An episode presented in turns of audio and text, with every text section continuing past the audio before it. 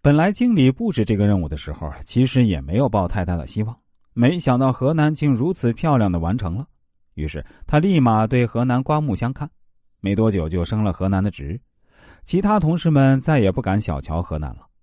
总经理也开始关注这个有胆有识的新人，决定好好栽培，以备后用。只因为接受和完成了一个别人看起来不可能完成的任务，就是河南的职场生活发生了如此大的变化。在职场，要想比别人职位更高，比别人升得更快，就得敢于挑战别人不敢碰的烫手山芋。狭路相逢勇者胜，这是亘古不变的真理。所以，当领导分配下来看似无法完成的任务时呢，你要敢于接受，但说话时也应注意分寸，不要说的过于肯定。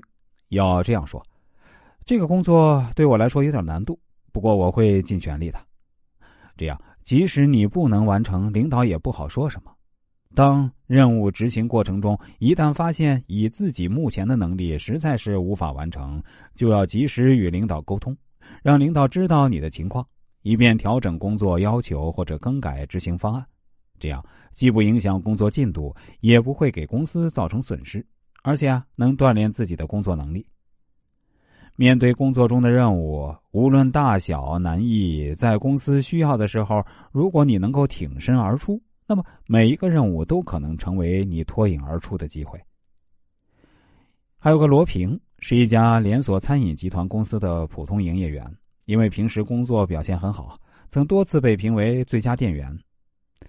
有一次啊，这家连锁店突然发生一起意外事件，一个食客在吃饭时呢突然倒地，四肢抽搐，口吐白沫，众人一时纷纷怀疑是食品中毒，甚至有人拿出电话通知报社和电视台。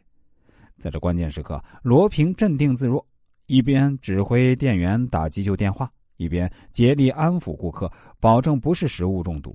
他告诉大家，食物绝对没有毒，并冒险当场吃下很多饭菜。为了防止谣言扩散，他还请求大家等待急救车的到来，由医生评判。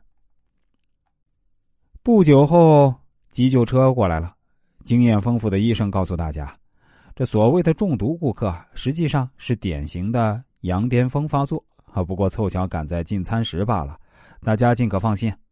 一场危机也就这样过去了。